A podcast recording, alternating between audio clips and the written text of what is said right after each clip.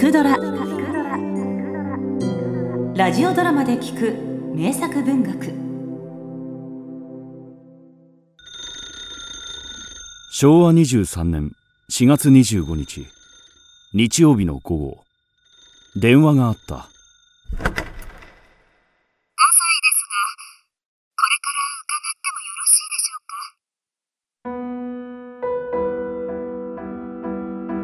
太宰治との一日。豊島義雄。電話の声の主は太宰自身ではなくさっちゃんだった。さっちゃんは太宰の愛人で本名は山崎富江という。ごめんくださいまし。いや豊島さん。今日は愚痴をこぼしに来ました。愚痴を聞いてください。やがて太宰とさっちゃんは現れた私は太宰に仕事のことを聞いた。うん。連載小説に取り掛かっているのですがようやく半分できました。千曲書房の世話になって熱海でね。この後大宮に行って後半を書きます。小説とは人間失格のことであった。私は後で読んであれに覗き出している暗い影に心を打たれたそしてそれきり太宰は愚痴らしいことは言わずすぐ酒となった。おい千曲書房と八雲書店に。はいわかりました。すいません豊島さん。お電話をお借りします。太宰はさっちゃんに耳打ちして電話をかけさせた。その日家にはあまり酒がなかった。またこの近所では自由販売の酒はすぐに売り切れてしまう。もしもし私さっちゃん。お酒は手に入りますか？太宰さんが豊島さんのところに来ているのです。ええ。はい。お代は原稿料から差し引きにして。やがて私も懇意にしている八雲書店と千曲書房から上等のウイスキーが届いた太宰はがむしゃらな自由奔放な生き方をしているようでいて一面ひどく恥ずかしがるところがあった。その照れ隠しに酒を飲むのだ。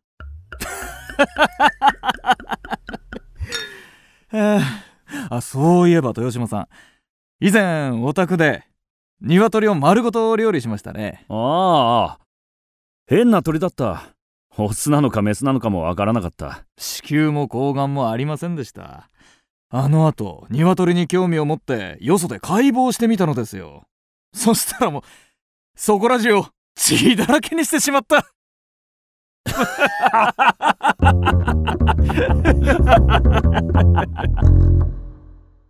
太宰はそんな他愛もないことでいつも大笑いした。胸に幽門があるからこそ笑い興じるのだろう。やがて夜になり太宰も私もだいぶ酒にくたびれた。はあ、おい注射はい。太宰はビタミン B1 の注射をする。何度か滑血したし実は相当に体力も弱っていた。注射はさっちゃんの役目であるおい痛いよどれさっちゃん僕にさしてみたまえ痛くないようにしてみせるではお願いします私はさっちゃんに代わり極めて徐々に薬液を注入したどうだ痛くないだろううん痛くない太宰はうなずく。私は終わり頃になって急に強く注入した。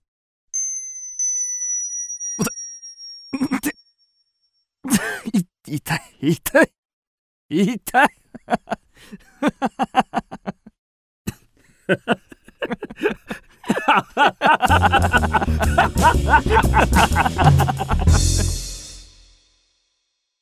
その夜太宰とさっちゃんは私の家の一室に泊まった。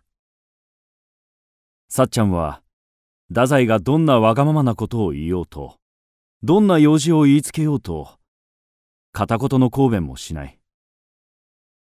すべて言われるままに立ち働く。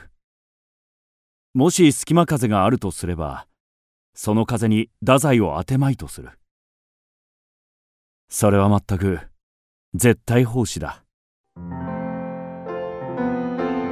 私は二人の間に愛欲的なものの影を少しも感じなかった。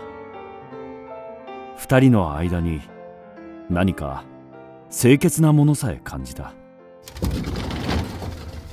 豊島さん世話になりました。これはお嬢さんに。翌朝太宰は一人で家を出た。しばらくすると一束の花を持って戻ってきた白い花の群がっている数本の強い茎を中心にして芍薬の美しい赤い花が二輪添えてある。どうだ？これは僕でなくちゃわからん。お嬢さんに似ているだろさっちゃんを顧みて太宰は言う。照れ隠しらしい。これだけは自分で買ってきたいと思ったのだ。そうして私たちは残りのウイスキーを飲み始めた。豊島さん大変お世話になりました。それでは。しばらくして太宰は帰っていった。背広に重そうな兵隊靴。元気な様子はしているが後ろ姿に何か疲れが見える。疲れよりも憂鬱な影が見える。お達者で。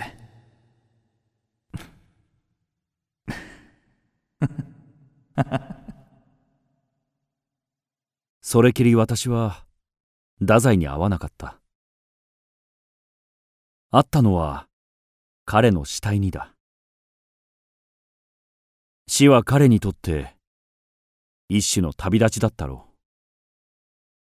その旅立ちに最後までさっちゃんが付き添っていてくれたことを私はむしろ嬉しく思う。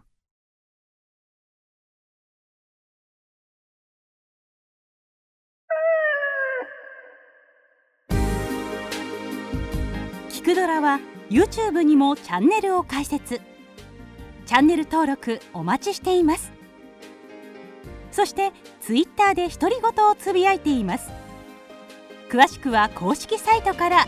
どうぞ。